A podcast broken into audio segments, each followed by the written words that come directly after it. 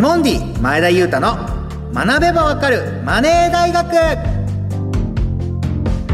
こんばんは番組パーソナリティティモンディの前田裕太です。この番組は投資も経済も初心者の僕と一緒に経済や投資などマネーにまつわる話題を少しずつ触れてもらおうという番組です。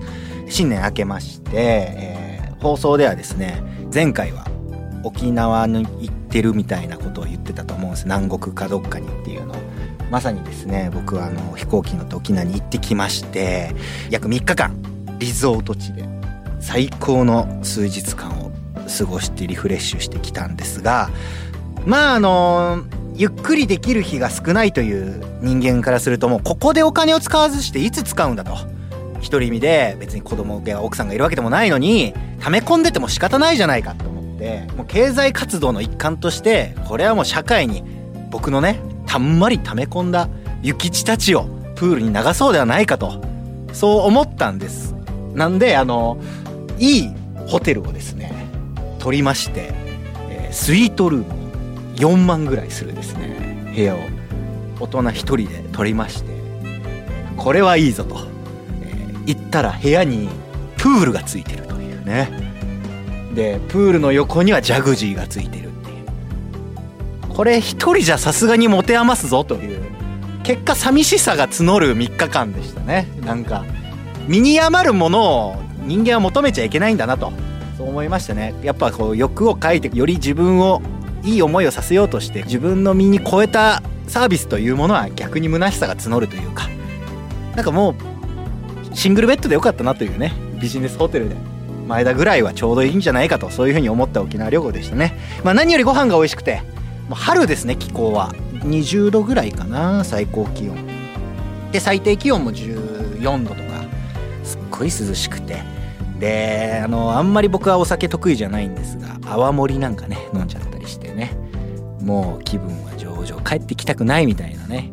そんな沖縄旅行でしたが。ただあれ日本東京羽田空港は僕が沖縄行ってる間なかなかすごかったですね。こういう新年明けてから僕はもう大株主ではありますがそういうところからもなんか株価の動きみたいなのが変動していくんだなみたいなニュースと株価お金の流れっていうのは遠いようで意外と連動してるものも多いんだなっていうのは実感したというそんなお正月の前後の休暇でしたということです。そしてまたですね僕はとある番組で保護猫を預かるという企画が始まりまして家に今32台カメラがあるという状態でねそこに帰らなければいけないというね。あまり家路に帰る足取りが軽くはないというそんな日常を送っております。でもなんかね番組の反響もいいんで、まあ、しんどいですが頑張らないといけないのかなとそういう思いながら仕事を頑張っております。ということで実際今ですね25万を元手に証券会社を開設しましてソフトバンクさんの株を買いまして現在プラス3078円まで上がってきましたね。ありがとうございます。3000円なんて言ったらもう何でも買えますからね。ただただこれがあの僕これちょっと話もうちょっとだけ話しますがサイトでソフトバンクの値動きみたいなものをこう調べたわけですよ。果たしてこれは僕はいつ売り時なのかと。見たらやっぱ1年スパンで見た株価の動き5年スパンで見た株価の動きって言ったらやっぱ徐々に徐々にね大きくなってってるっていうだこれは持てば持つだけ大きくなるんではないかという見通しのもとまだ売り時ではないでしょうとそういう見通しで気長に待つのが株式なのかなと。まあ、貯金よりはよっぽどいいですからね。利率で言うと。だからまあ、この番組が続くまで、まあ、もしかしたらまたね、その増資なんて話もあるかもしれませんが、まあ、とりあえず今、3000円、いやいや、まだまだ大きくしますよと。財をなすにはまだ時間がかかるでしょうという、そういう気概にもなった1年、まず、スタートということですね。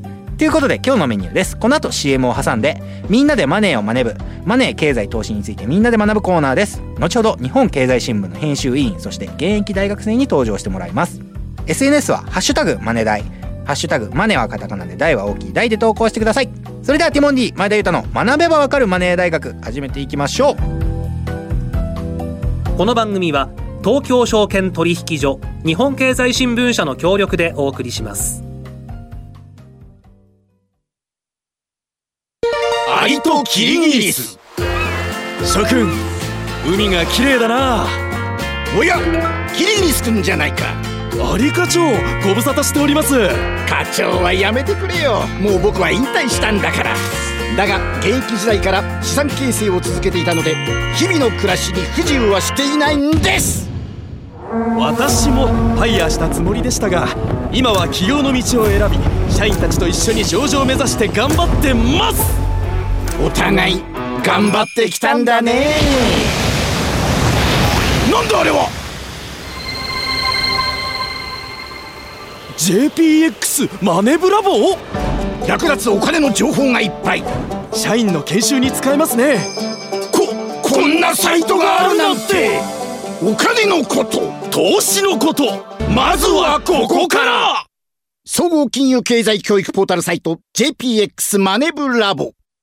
投資に関する最終決定はご自身の判断でなさいますようお願いします。東京証券取引所。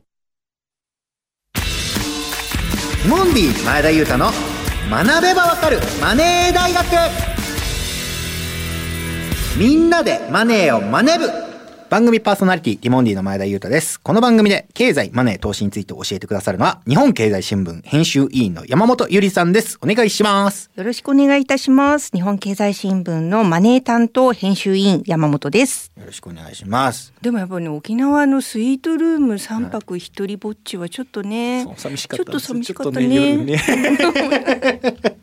やりすぎた一人旅行好きだからっていうね。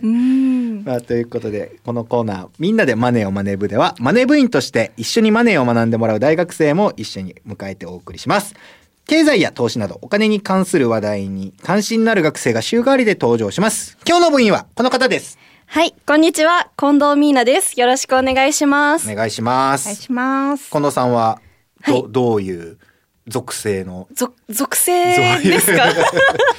どういうどうどう取り取り扱ったらいいいいでしょうかという。すすごい投げ方されたんですけど。えっと、はい。私は今日本女子大学の現代社会学科というところで学んでいる2年生なんですけれども。文系ですね。はい。ゴリゴリの文系でございます。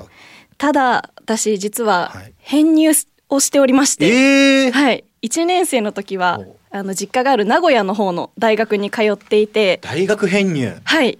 でなぜ日本女子大に？メディアに就職したい一心ではあ編入をしました。大変だぞ。いや、でもそれこそ、はいはい。あの、お笑いが大好きで、ええ。はい。どんな番組をやりたいんですか？そのメディアっていうのは。あ、あの、アナウンサーとしての就職を目指しているんですけれども。おいい、ですねあの、私がお笑いが好きなので、ニュースも読めるけど、バラエティでも活躍できる感じのアナウンサーを目指しています。欲張りさんですね ゆりちゃんこれは いえいえ本当にね素敵なお嬢はい様そうですねあ。りがとうございます。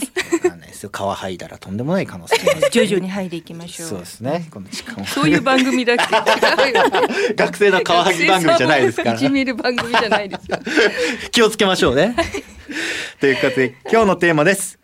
株価はどうやって決まる？えっ、と前田さんも始めている株式投資ですよね。うん。でやっぱり一番気になるのがその株価。今日は上がったとか下がったとか。やっぱりそこ気になるんだけれどもどうして一体どうしてそういうふうに動くのかって考えてみるとどういうふうに決まってどうして上下するのかって不思議じゃないですか。うん。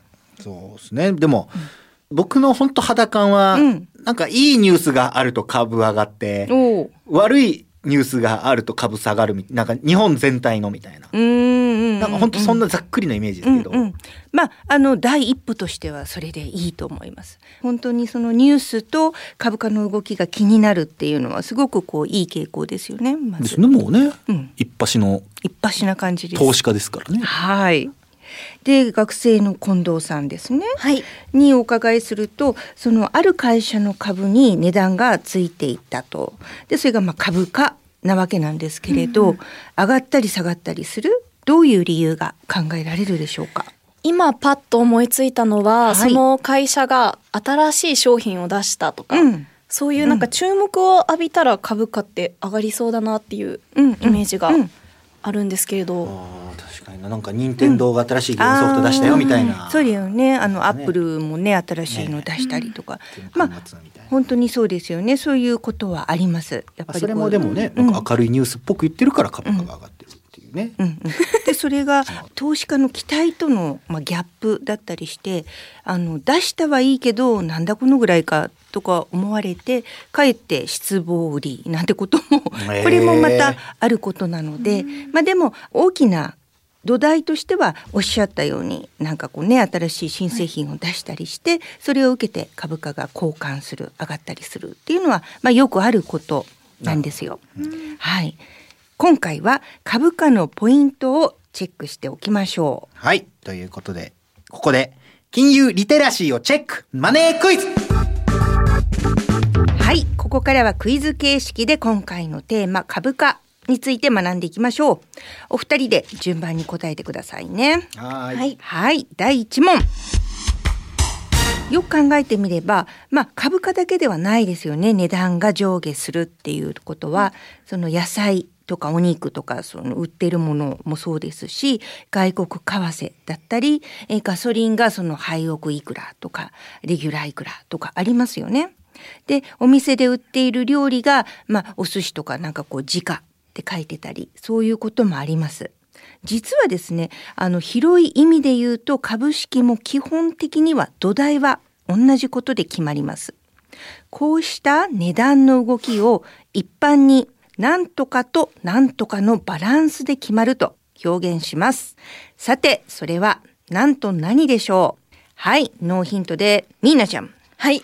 はいどうぞ野菜などの食材も値段が上下するっていうので需要と供給のバランスなんじゃないかなってうん。思いました。うんうん。これを受けて前田さん。はい。はい。何と何のバランスかってことなんとですね何のバランスでしょミーと K のバランスですよね。ピンクレディー。このバランス大事ですからね。う これ大事よね。ね。大事ですね。ミーナちゃんの名前がなんでミーかっていうのをね聞いてたんですよね。ね。そしたらなんかきっとピンク・レイディのミーなのではないかみたいな話に軽くなったみたいな。お父様が好きだみたいな。そうですね。だからやっぱねミーと K のバランスは大事よね。ね。うん。でも絶対それじゃないなという自覚はありますけどね。さあ一体何なんでしょうか？はい、ミーががっつりと当てに来ました。はい はい。当たっちゃった。当てに来たくせに もうミーったら。言ったらもはい、正解がその需要と供給のバランスですよね。う、うん、つまり需要欲しい人が多ければ値段は上がり欲しい人が少なければ、まあ、人気薄ということで値段は下がります。はい逆にその供給面からも同じことで売ってくれる人や売りに出ているものが少なければ値段は上がって、はいい、っぱい余っていれば多ければ値段は下がるわけですよね。ね株価も基本的にはまあ同じ仕組みで動くわけなんですよ。であれですね東京証券取引所ってスポンサーの、うん。はい。はい、まさにこれをやってるそうですそうです。株のはい、そうそうそう。市場みたいな。があそこなわけですよね、そうそうそう。でもまさにあそこがやり,、はい。やりくりしてる。売り買いをしてる。売り買いを付け合わせている。そう株を買いたい人売りたい人が、まあ、それぞれ自分のお売りたい値段買いたい値段っていうのをあそこに持ち寄って株式市場その東京であれば東京証券取引所東京以外にもあるのでその場合はそこの取引所がやってるんだけれども、そこで、まあ、みんなの注文をわーっと付け合わせてで基本的なそのお考え方としてはそのある会社の株価が安くなっている時でこれが割安感がある時が大事な単に安くなってるわけではなくてそのその株の価値に比べて、まあ、割安だなっていうのがこれはまあ買うタイミングと言えたり、まあ、逆に単にその値段が高くなってるわけじゃなくて本来よりもやや過大に評価されてるなきっとこれから下がっちゃうんじゃないかなと思ったりするとこれが割高というような考え方で、えー売買が行われていくんですよね。ものと一緒ですねまあそうですねもう基本的に私そうあの経済のことって大体需要と供給で決まると考えて間違いないと思います。はいじゃあ次に第2問次の4つの要因のうちある会社の株価が上がりやすくなるものを、まあ、当てはまるものを全部選んでください。1番業績が上がる。2番日本銀行が金利を引き上げる。3番その企業が発表した新商品や新サービスが注目を集める。4番為替相場が円高になる。それではミーナちゃん。はい。これ全部だったりしませんあかね。ありがちなあのねね。実は全部みたいな。なんか全部株価上がりそうだなって思ってしまってうんうん。なるほどはい前田さんは？僕はね、うんドラマの「ビバンを見たばっかりでねおう。「ビバンでもこの株価のうん。インサイダー取引みたいなのをね、うんなんかしてたんですよ、そうなんだ。堺雅人がうん。悪い情報をリークする前に先に売るみたいな。見て分かったんですが、これは多分うん。一番だけじゃないかなとあ上がる上がりやすくなるのは株価が上がりやすくなるのは業績が上がるの業み績が上がるのみ。でなんならうん。1もうん。僕からすると、うん。いやもっと上がる予定だったんだけどな業績。ってうんうん。うんいう,、その予想の業績よりも下回ってしまうとうん、なんかなってなるんで全部ちょっと上がりやすくなると言い切れないのではないかと。なんかちょっと素晴らしすぎるっていうか賢い私がちょっとほら前に言っちゃったからそれを早くも取り込んであ賢くなってるでしょそういう歌できる子なのよ。ちょっと考えすぎたね。え？何ですか？そうなの。だからあの本当にね必ずしもそうじゃないっていうのをちょっと先に言っちゃったんだけど、はい。まあとはいえ基本になる関係っていうのもございまして、はい。株価が上がりやすくなるものは一番業績が上がれば、まあ、それを交換して、まあ、つまり生み出す利益が多くなるわけなので株価は上がってもおかしくない、まあ、普通は上がると考えられます。一応1は1は正解。正解はい。で、3番ですね。その新商品や新サービスが注目を集めれば、そのさっきそのね、注目、期待を下回っちゃったら下がることもあるとか言っちゃったけど、まあ、あの、普通は任天堂が新しいゲームを発表しましたって言ったら、まあ、それ注目で株価は上がる。これがまあ素直な関係です。実際そうやって株価上がりましたからね、うん。マリオとか、その実際新しく商品が出るっていうニュースで、そうだね、はいそうだね。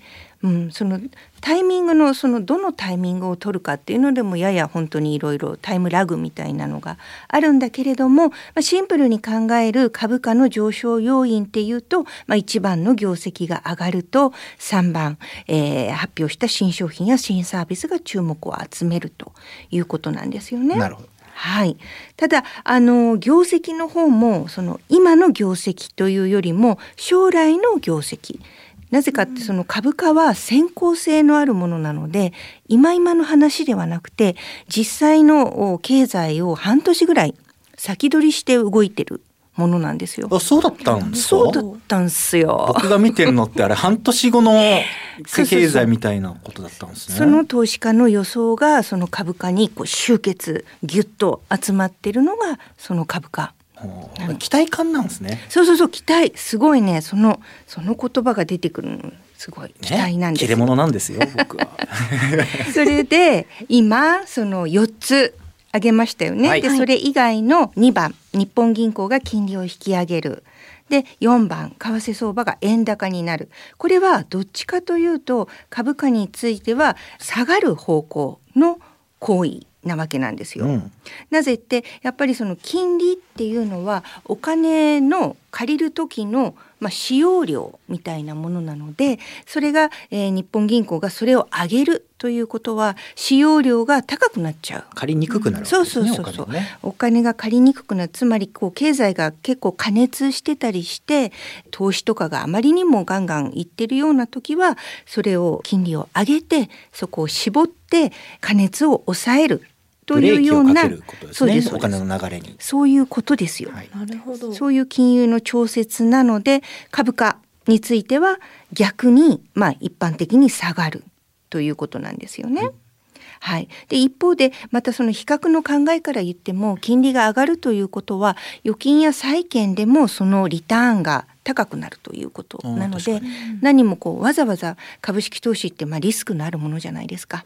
でリスクを取ってそのリターンっていうのはまあ預金やあ債券でもいいんじゃね？みたいなことになるということでまああの覚えておいていただきたいのは金利と株価これは基本的に逆の方向に動くと覚えておいてください。はいはい。はい、でもなんかニュースとか見てると金利どうのこうのみたいな、うん。アメリカの金利がとかって。そうそうそうそう。あれもだから経済の流れにブレーキをかけるか否かみたいなニュースってことですね。もうそれが本当にお金の蛇口みたいなものなのであまねく影響を及ぼします。なるほど。はい。ありがとうございますほんで円高の方なんですけど、はい。円高もこれも日本企業に対する影響っていうのはまあ両方なんですね。円高の方があメリットになる企業もある。つまりそういうのは例えばニトリとかそういう代表例でよく出てくるんだけれどもいっぱい海外から輸入している会社っていうのは円高の方が輸入する時に安い価格で円が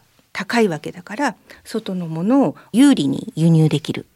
なので、まあ、こういう企業にとっては円高がプラスになるんだけれども、まあ、他にあの逆にどっちかっていうとその日本企業はこれまでのところ輸出で儲けてたのでそういう企業にとっては円高っていうのはデメリットあの逆風になるわけなんですね。まあ自動車産業みたいなそうことですね、そうそう自動車とか電気とか、まあ、だいぶその構造は変わってきたけれどもやっぱりその日本のまだ柱となる産業のところは輸出で稼いでるのでどっちかっていうとその円安になると株価が上がるということになっています。要因になりやすいということですそうねいうことであります。なるほど。はい。ちなみにですね、はい。衣料品のユニクロ、GU などを展開しているファーストリテイリングという企業皆さんご存知ですよね。はい。ファーストリテイリングっていう会社だったんですねそうなんですよ。だ会社の名前はユニクロじゃないんですよ。ファーストリテイリングっていうのがまあ会社の名前ですね。なるほどはい。で、えー、とこの会社は上場したのが1994年とかなんですけれども、まあ、つまり10年前にももうすでにあった。で、えー皆さんももう有名で買い物したことあったと思いますよね。はいはいでその時にもし前田さんが今みたいにそのお株式市場にこう興味があってユニクロいいなこの服いいなと思ってじゃあ会社もいいんじゃないかと思ってでもしも10年前にこの会社の株を買っていたらこれおよそ3倍なんですよ。えそれで20年前だと15倍以上みたいな感じで、だってほら言ったようにさ日本はデフレで、うん。あの他の商品の値段ってそんなに変わってないわけですよ。